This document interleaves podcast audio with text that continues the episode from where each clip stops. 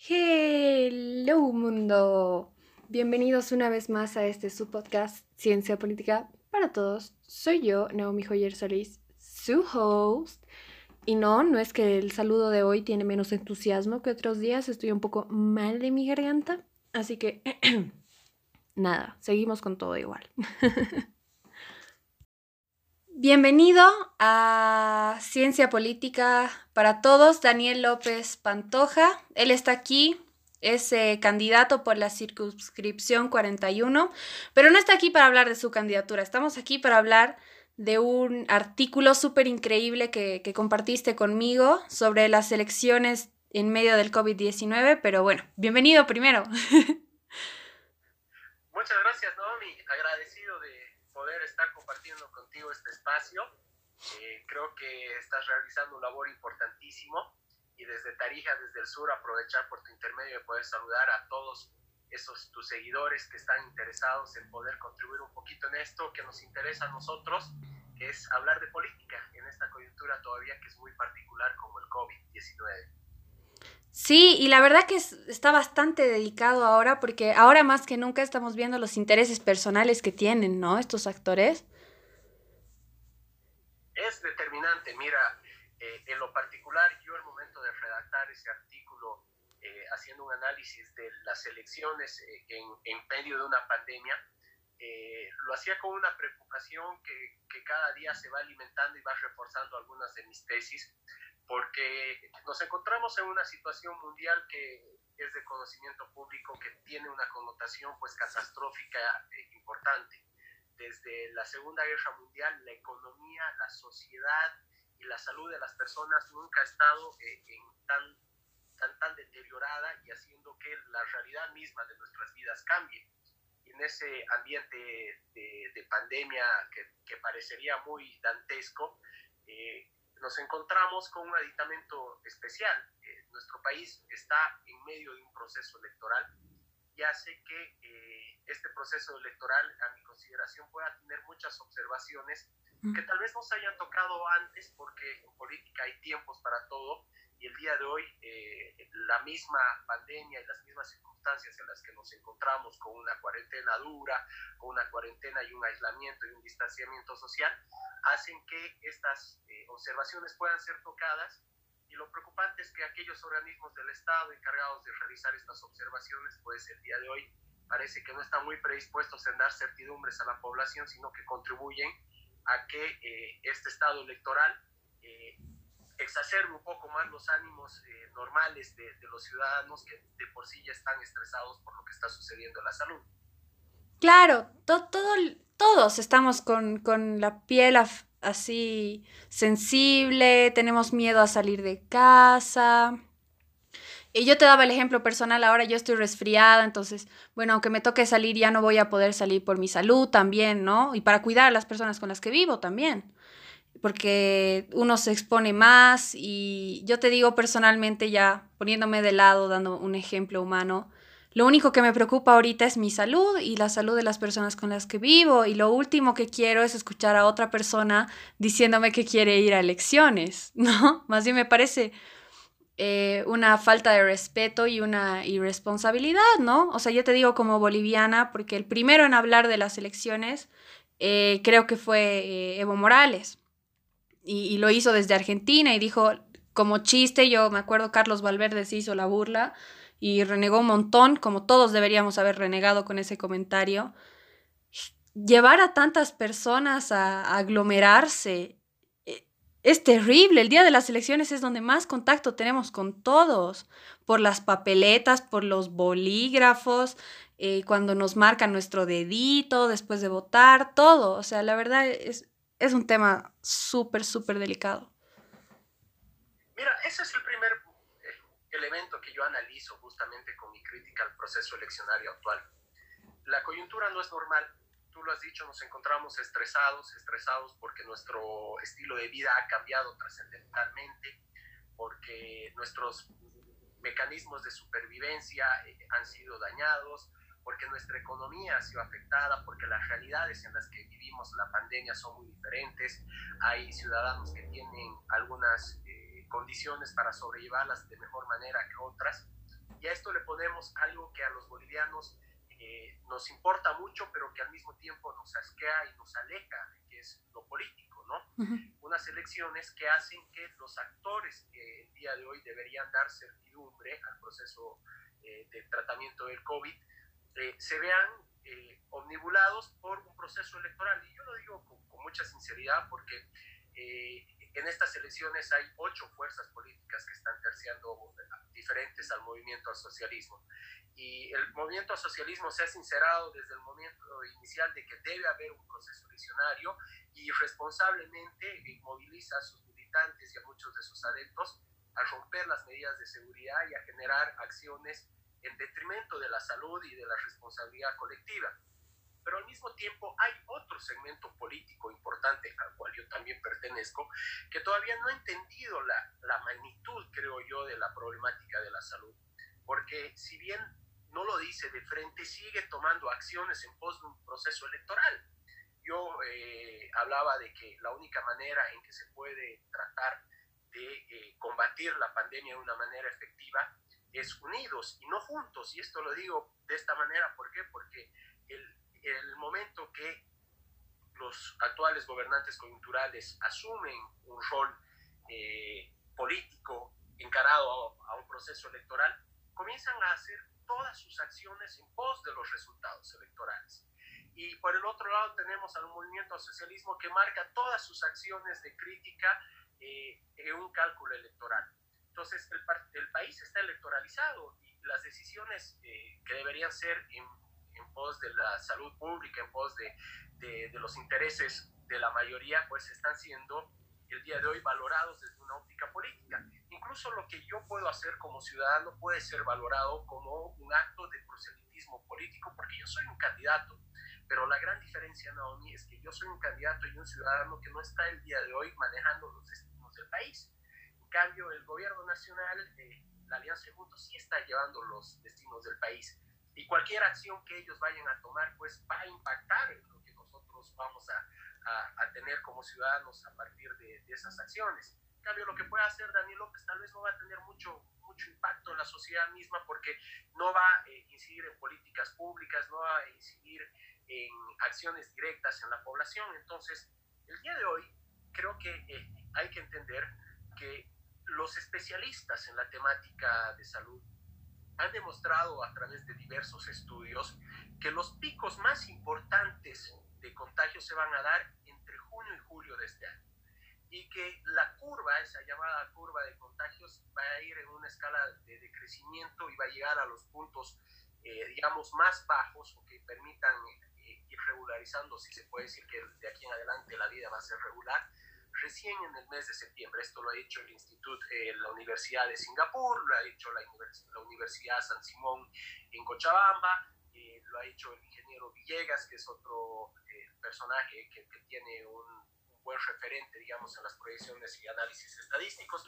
Entonces, nosotros estamos el día de hoy ante una coyuntura en la cual tú lo has mencionado, en dos meses estaríamos teniendo que aglutinar a más de 6 millones de personas en unos centros de votación. y, y, el contagio no solamente se da eh, eh, en, una fila, en el bolígrafo, ¿no? cuando uno va a una elección, eh, uno ve que afuera se convierten en ferias, la gente va y come, la gente comparte, es un día que tiene unas características muy particulares. ¿Cuál es la realidad de ese, de ese evento? Es que el día de hoy el país, cuando se encuentra en la curva de ascenso, cuando ha gastado muchos recursos en medidas de bioseguridad y equipamiento, porque bueno, la cuarentena es una medida que, que, tiene como objetivo final el preparar las condiciones para cuando reviente el pico más alto de la curva se tengan los insumos mínimos. Sabemos que no existe una medida óptima, ningún país ha podido llegar a esa, pero se tiene que tratar de preparar las condiciones a lo mínimo. El día de hoy que en ese proceso que nos ha costado mucho no hemos podido lograr satisfacer las necesidades mínimas de salud, en lo personal yo creo que dentro de dos meses no lo vamos a hacer, entendiendo que esto va a ir deteriorándose. En ese sentido, la primera observación que yo hacía al proceso electoral es que se necesita eh, realizarlo, evidentemente sí, pero en el momento oportuno en el momento oportuno, porque la prioridad del día de hoy tiene que ser la que tú has mencionado. Y para eso necesitamos presidentes que sean presidentes, gobernadores que sean gobernadores, alcaldes que sean alcaldes, que no sean candidatos. Y al mismo tiempo una sociedad civil o unos, una institucionalidad política, que son los partidos y, y, los militantes y activistas que, que, que trabajamos en ellos, que a partir de ese sinceramiento que pueda tener el gobierno nacional también tomemos una posición. Si estamos en el carro de los intereses nacionales o estamos en contra de estos intereses nacionales. Y cada uno podrá blanquear, como digo yo, su posición y poder posponer tal vez esos intereses. Yo te lo digo personalmente, Naomi, para mí es muy complicado pensar en como candidato decirte tal vez digamos a vos, Naomi, eh, este, dentro de dos meses quiero que me apoyes con tu voto y vayas a, a las urnas sabiendo que eso puede convertirse en que tú o alguien de tu familia se infecte con el COVID y sabemos que a la larga eh, hay una tasa de mortalidad que, que, está comprobada y que también puede significar en decesos. Creo que es momento de que, que, los políticos asuman responsabilidades, desde el gobierno hasta la oposición, hasta los afines, y que esas responsabilidades estén en un gran pacto nacional que pueda hacer enfrentar la crisis. El día de hoy todo lo que hagamos lo político va a ser catalogado como electoral y va a generar acciones y reacciones. Y el día de hoy las reacciones más notorias son las que está tomando el movimiento al socialismo, que también muy reprochablemente está exponiendo la vida de los ciudadanos al tratar de electoralmente desprestigiar a sus rivales, ¿no? Claro, ahora yo te pregunto, em, Daniel, tú no estás en una encrucijada ahorita con, con tu partido por tu artículo. Mira, sí.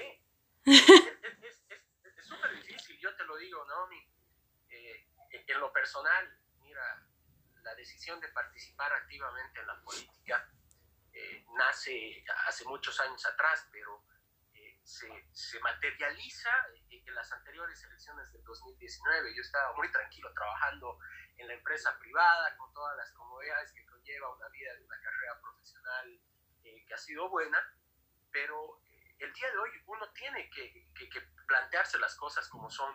Si es que realmente ha decidido apostar por inmiscuirse en lo político como un mecanismo de servicio, el día de hoy no puede pues anteponer sus necesidades personales a las colectivas. Yo te digo, la encrucijada más importante es en la conciencial. El día de hoy eh, puedo hacer campaña sabiendo que del resultado de esa campaña hay vidas que se pongan en juego es, es, un tema muy complicado. Yo personalmente no lo estoy dispuesto a hacer, ¿no?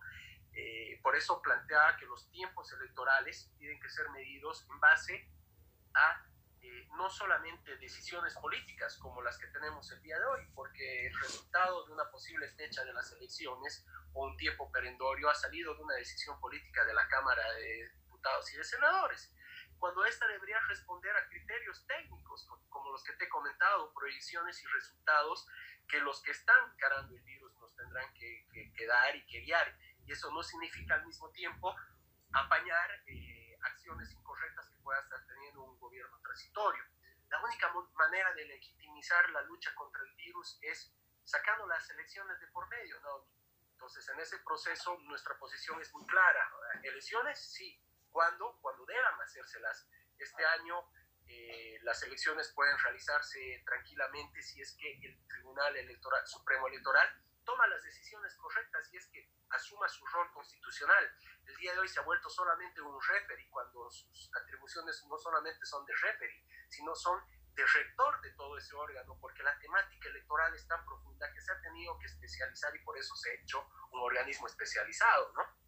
Claro, es uno de los poderes del Estado, o sea, realmente debería comportarse como tal, ¿no? Y asumir todas las capacidades que tiene para el bien común, ¿no? Porque realmente deberían, el Tribunal Supremo ahorita debería ser el primero, o sea, el electoral, en preocuparse por los electores, por todos. Y además que no, es solamente todas las personas que vamos a ir a, a, votar, más bien aprovechar este tiempo para limpiar un poquito toda la basura que hay en ese órgano, ¿no?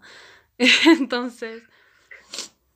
Sí, tienen tiempo, tiempo y el tiempo se los está dando el virus, paradójicamente, y no lo están entendiendo así. Por eso mis otras dos observaciones al proceso electoral es que el día de hoy se han agarrado dos han surgido, digamos, por la coyuntura dos, dos temáticas, ¿no? La primera es el, el, peso específico que tiene el voto rural versus el voto urbano. ¿Y qué va a pasar con los derechos individuales de los ciudadanos que hasta, digamos que la fecha sea el 3 de agosto, vayan a votar? Eh, el derecho colectivo a elegir nuestras autoridades está por encima de ese derecho individual de sus ciudadanos a elegir a sus autoridades o ser electos porque están quedando fuera del, proceso electoral. Entonces, esas dos eh, temáticas particulares, el Tribunal Supremo Electoral las puede resolver. Pero el día de hoy se ampara en ese principio de preclusión que le ha presentado la Asamblea y la Asamblea se lo ha aprobado, de que ya está hecho todo, que la convocatoria está hecha y no se puede dar un paso atrás porque los tiempos son cortos. Pero si nosotros vinimos haciendo cortes temporales de las elecciones y no tomando una decisión drástica, de decir, bueno, aquí se para esto y las elecciones son, por ejemplo, en octubre, vas a tener realmente tiempo para, para hacer esta limpieza de padrón, para poder empadronar a la gente está afuera, para habilitarle su derecho a que puedan votar y a ser elegidos, a poder hacer un análisis correcto de las circunscripciones, de poder definir la representación del voto. Yo creo que, que, el tribunal puede comenzar a dar señales de que la reconstitución institucional pasa desde el primer órgano que va, que va a dar un nuevo, eh, que va, va a ser coadyuvante a que haya un nuevo gobierno que, que un nuevo futuro para los bolivianos. Pero el día de hoy yo creo que están más preocupados por ganar un poquito el, el, el, tiempo y cumplir exactamente una elección y de ahí ver qué es lo que va para adelante, ¿no? Hay cosas que son incomprensibles, Naomi. Yo personalmente no entiendo cómo a partir del próximo mes el tribunal nos dice que le va a dar a los partidos políticos 5 millones de dólares para que hagan una campaña en medio de la pandemia que cuide, digamos, las las aglutinaciones de personas etcétera, si puedan utilizarlo en medios de comunicación. O sea, pucha, yo como candidato no tendría cara pues para salir en una publicidad pagada por el Estado sabiendo que a los médicos les faltan materiales de bioseguridad, por ejemplo. Entonces, son eh, situaciones que parecían, parecerían irrisorias, pero que están pasando el día de hoy en nuestro país y que por el hastío político que tiene la sociedad creo que no se están interpelando. Pero al mismo tiempo, los políticos eh, están callados, ¿no? Los partidos están callados y siguen avanzando entendiendo que las elecciones van a llegar y hay que llegar de la mejor manera, ¿no? Claro, por eso eh, empezábamos eh, esta conversación con el tema de los intereses personales, ¿no? Y yo creo que la gente, eso lo decía en uno de mis programas hace un par de semanas, yo creo que la gente ahora ya tiene más capacidad de, de disolver los intereses personales de una persona que creía idónea como candidato, ¿no? Desde un candidato a diputado hasta un candidato a la presidencia, ¿no? Porque si tú escuchas a, a un candidato a la presidencia o a la vicepresidencia tan desesperado por ir a elecciones, no te deja un buen sabor en la boca. Y yo creo que un conflicto que se está dando también ahora es que las personas también ya están un poco asqueadas con el tema de las elecciones y deberían seguirle tirando eh, interés, porque no podemos ir a elecciones y la gente se está quedando callada, ¿no? Entonces prefiere discutir una y otra vez el tema de los, de los respiradores, prefiere discutir una y otra vez en, en sus redes sociales eh, que si el yerno de la, de la presidenta, que si su hija, que si el avión. Yo entiendo, son cosas que, que, que molestan, ciertas, no ciertas, pero hay temas más importantes como este de las elecciones que, que, hay que hablarlo todos los días y deberíamos explotar nuestras redes ya que ahora es el único medio que tenemos para, no sé, debatir un poco, pero no creo que debería dejarse atrás. Por eso también me, me, encanta tu artículo. Yo lo voy a colgar, con tu permiso, ya, ya lo hablamos en mi, en mi web y de verdad, o sea, vamos a seguir hablando de esto, pero léanlo chicos, yo les invito a que lo lean porque eh, Dani es súper elocuente en sus cosas, argumenta mucho todo lo que piensa y bueno, espero les genere reflexión como siempre. No, a mí, mira, yo te digo una cosa que es muy importante y que, la población debe entenderla en ese sentido. El día de hoy estamos en un falso debate. Estamos en un falso debate, te digo por qué, porque estamos debatiendo eh, la salud versus eh, debemos cambiar de gobierno a uno más legítimo porque este gobierno tiene muchos defectos, corrupción, el anterior eh, no nos ha resuelto, este no nos ha resuelto, tiene que venir alguien que nos resuelva. Eh, yo creo que el día de hoy es, un, es una etapa muy importante para la valoración de lo político. Después de la crisis de octubre, eh, creo que la población ha ganado algo que durante 14 años había perdido, que es la capacidad de interpelar a aquellos que quieren ser sus representantes. Y claro ejemplo es lo que ha sucedido hace semanas atrás cuando se aprobó un decreto supremo que trataba justamente de normar lo que estamos haciendo, por ejemplo, el día de hoy con este podcast, ¿no? ¿Eh? Hablar y decir lo que sentimos y lo que creemos con una posición que es evidentemente política y crítica. Pero ante la acción ciudadana, la acción de los medios de comunicación, se ha retrocedido. Entonces, esa capacidad interpeladora el día de hoy de la ciudadanía tiene que llevarse no solamente en un ámbito de fiscalización, de ver la corrupción, de ver los negociados, sino también de la representación misma, que es el segundo problema que yo veo en estas elecciones. Eh, eh, me, me, parece complejo leer que hay eh, posts que tienen muchos seguidores en los cuales se menciona que en las ciudades para sacar un diputado uninominal se necesita 300 mil votos y en el campo o en el área rural se necesita 300, ¿no? Y que tienen una repercusión importante, miércoles se mueven más que que, que, publicaciones de gamers y, de personalidades, como si fueran hechos reales, cuando los hechos no son reales. El día de hoy, a mi criterio, la, la, la diferencia entre la representación no pasa por la cantidad de votantes que votan en una circunscripción uninominal y una rural, porque eso se ha justificado con el tiempo en el sentido de que las representaciones rurales evidentemente se eligen con una mayor cantidad de votos porque tienen eh, unos criterios de compensación, si se puede decir así, eh, en los cuales esa representación eh, viene de estratos que son históricamente olvidados, de sectores y poblaciones que son de menor desarrollo, y que al fin y al cabo tienen unas reivindicaciones importantes. Nadie va a desconocer que, por ejemplo, esa participación de los pueblos indígenas con siete diputados uninominales que salen de sus usos y costumbres y que en el caso particular de Tarija se eligen con alrededor de 3.000 votos versus una circunscripción uninominal urbana de 100.000, eh, eh, si uno se hace poner a, a hacer una comparación porcentual de 100.000 versus 3.000, obviamente que no va a entender eh, un criterio de proporcionalidad, pero cuando uno evalúa que estos pueblos indígenas eh, tienen otras características y han ganado pues una representatividad misma por, por, por lo que componen ellos, eh, tiene otra connotación. Lo que sí hay que, que, que, que evaluar, Naomi, creo que es correcto y que el tribunal debería plantearlo, es esa representación corporativa, esa representación subjetiva que estamos acostumbrados y que se ha corporativizado durante 14 años, ¿no? Esa es muy, muy fácil de identificarla. Yo como diputado uninominal tengo que ganar mi circunscripción y mi representación se debe a un espacio territorial, ¿no?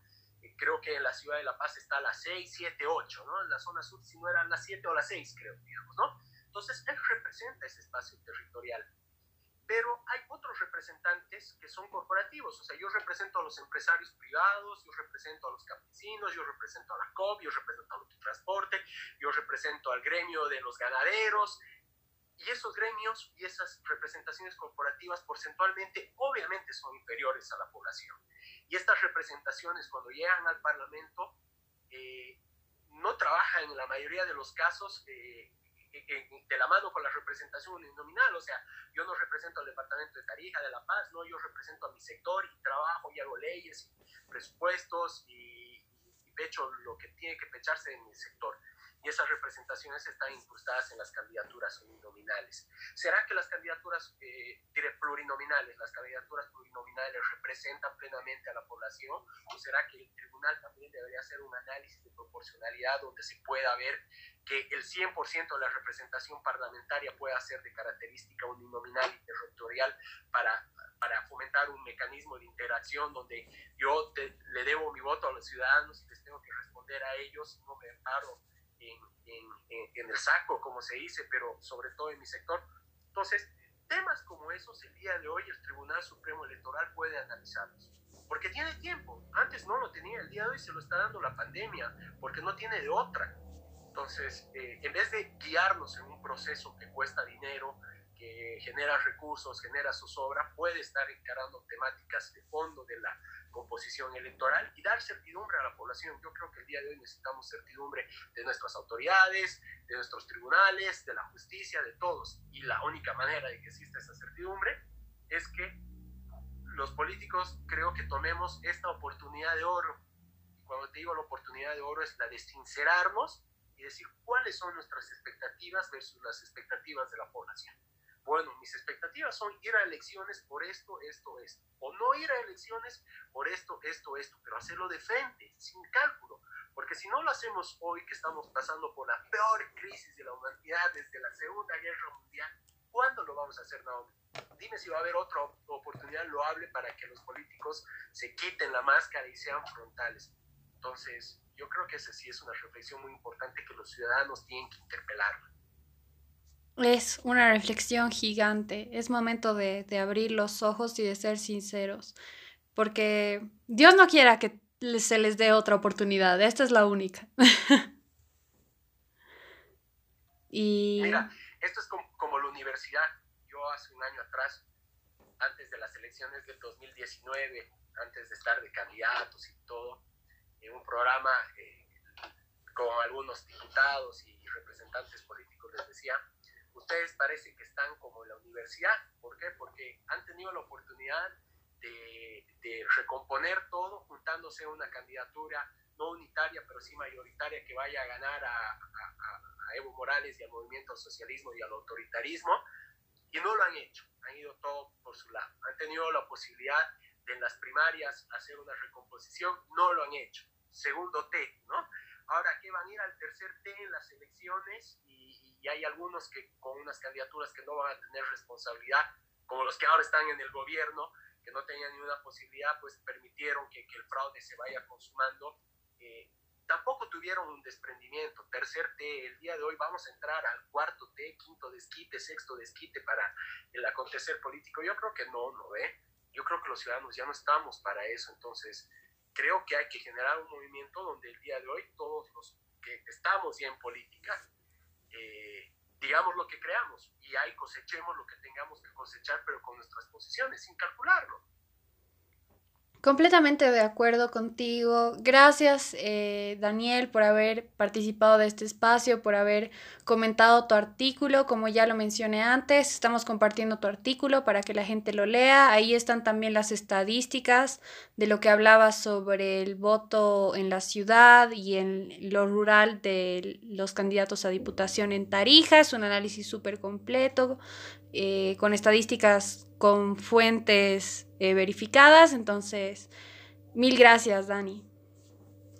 No, Naomi, a ti agradecerte, alentarte a que sigas en este emprendimiento que está dando sus frutos eh, y a todos los que te escuchan, que, que es un público joven que, que, está metido ahora en la coyuntura, a que sea un constante interpelador de lo político, de lo social, de lo económico, eh, en la medida de que la población, de que los jóvenes se inmiscuyan, de que sean acuciosos, de que sean preguntones y contestatarios, que es una, característica de la rebeldía juvenil, pues va a ser que tengamos mejores políticos, que tengamos mejores autoridades, que seamos más transparentes. Realmente debemos eh, hacerlo, los ciudadanos deben hacernos a los políticos la vida difícil, porque a medida que lo hagan, creo que nosotros vamos a ser mejores. Completamente de acuerdo. Mil gracias, Daniel. Un saludo, Naomi, para lo que necesite. Seguro que vamos a estar con mucho más porque esto tira para largo. Sí, primera invitación, pero no la última. Esperemos que sí, esperemos que sí. Todo lo que estemos produciendo te lo vamos a estar pasando para que, para que lo puedas analizar porque creo que este es un círculo muy pequeño y, y hay acto para analizar y discutir.